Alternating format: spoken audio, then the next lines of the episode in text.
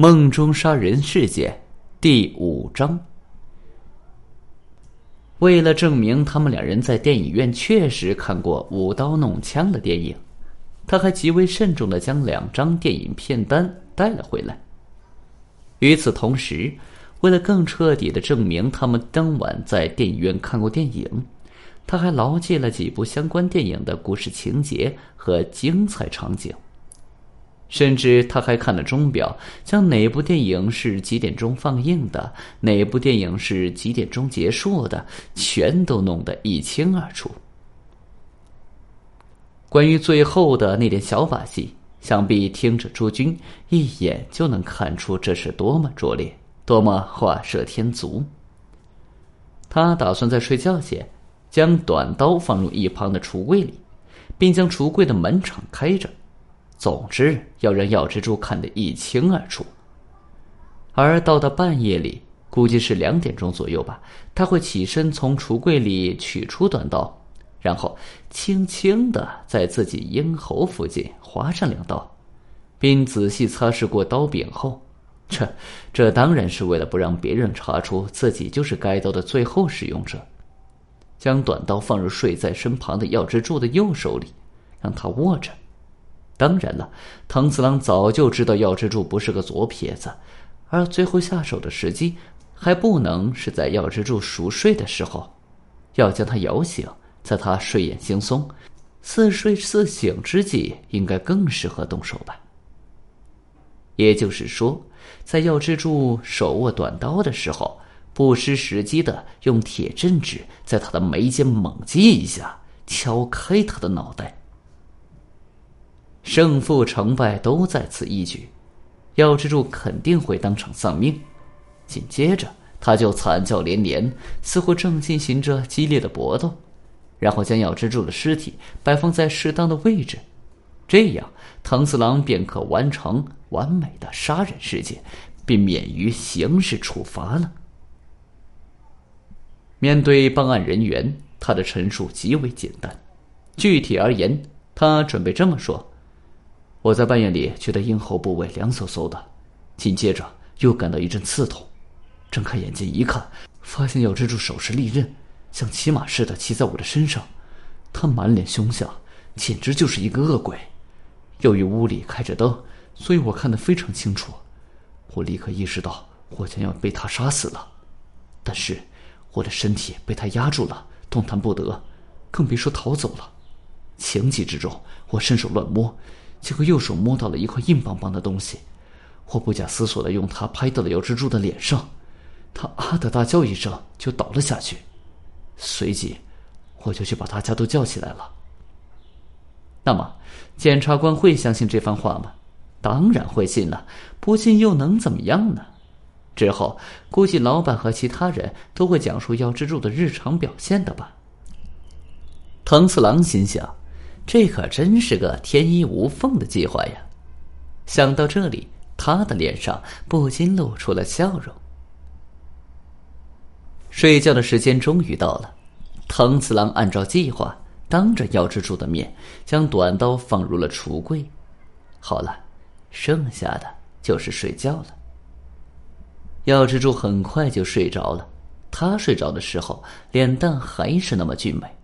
藤次郎看着他的脸蛋。几乎啃出了神，这是大自然赋予男性的美貌。但是藤次郎对于这种同性之美是绝对不怀好感的。事到如今，他仍在诅咒药之助的美貌。时间正在一分一秒的过去，眼看着就到了十二点半，到了一点钟了，真正的半夜三更已经逼近。然而，四周似乎仍尚未归于平静。藤次郎是个健康正常的年轻人，一入夜，睡魔自然就来占领他的身心。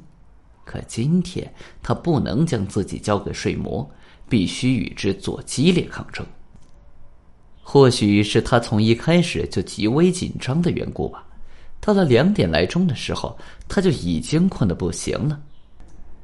藤次郎迷迷糊糊的开始打起盹儿来了，很快他就做起了一个十分离奇的梦。在梦中，药蜘蛛不知什么时候站到了他的面前，一只手里握着一柄明晃晃的钢刀。藤次郎大吃一惊，可药蜘蛛已经走上前来，紧接着他的脸蛋就如同电影里的特写箭头似的变得很大，推到了他的眼前。突然，他觉得有一个冰冷的东西触碰到了自己的咽喉部位，他想大声喊叫，因为这不是梦。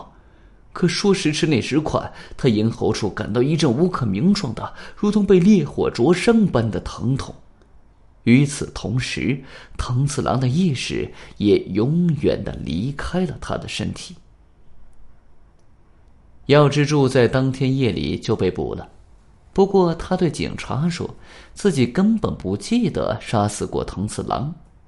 面对检视，他自然也坚持同样的主张。他说：“如果确实是他杀死了藤次郎，那也完全是发生在睡梦中的行为。”到目前为止，他已经发作过多次梦游症，尤其是在老家时的一次，竟然在梦中用劈柴猛揍老爸的脑袋。恩婷的老板也为其主张做了背书，至于他行凶时所用的短刀和一旁的镇纸，则是恩婷的老板所不知道的。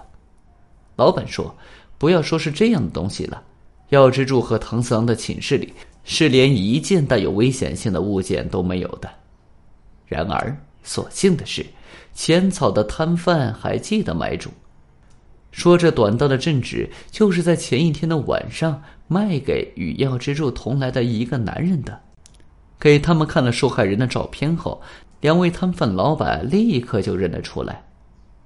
凶器的来路、买主以及当时出现在那里的理由，很快就全都搞清楚了。通过药之助的陈述以及电影片单，药之助与受害者在之前一夜还一起看过电影的事情，看的还都是打打杀杀的电影，也得到了证实，几乎跟藤次郎为自己计划得逞后所准备的陈述一样，药之助也能详细叙述那天夜里所看的电影的内容。当然了，药之助作案当时的精神状态也由专家做了鉴定。鉴定的结果是，正如药之助自己所陈述的那样，其杀人行为完全是无意识状态下的行为。最后，预审判时认定该案不必移交公审，药之助被无罪释放了。事情的处理经过就是这样的。可是，药之助真是由于梦游症发作而杀死藤次郎的吗？除此之外，难道就没有别的可能性吗？他当时的精神状态的鉴定应该是十分慎重的吧？但那又果真是绝对正确的吗？会不会出现偏差呢？还有，如果这真是一起凶杀案，检视和判事都很难说明凶手的杀人动机。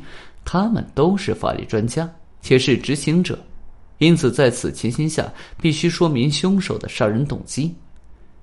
作为既非医生又非法律工作者的广大听众，是没有绝对信赖此鉴定的必要的，同时，也没有确证其动机的必要。那么，药之助真是在梦中杀死藤次郎的吗？他难道就没有杀人动机了吗？比如说，要是药之助他……哼，慢来，慢来，这些。还是任由听众诸君去自由想象吧。本集已经播讲完毕，感谢您的收听，请您多多点赞评论。如果喜欢，请订阅此专辑，谢谢。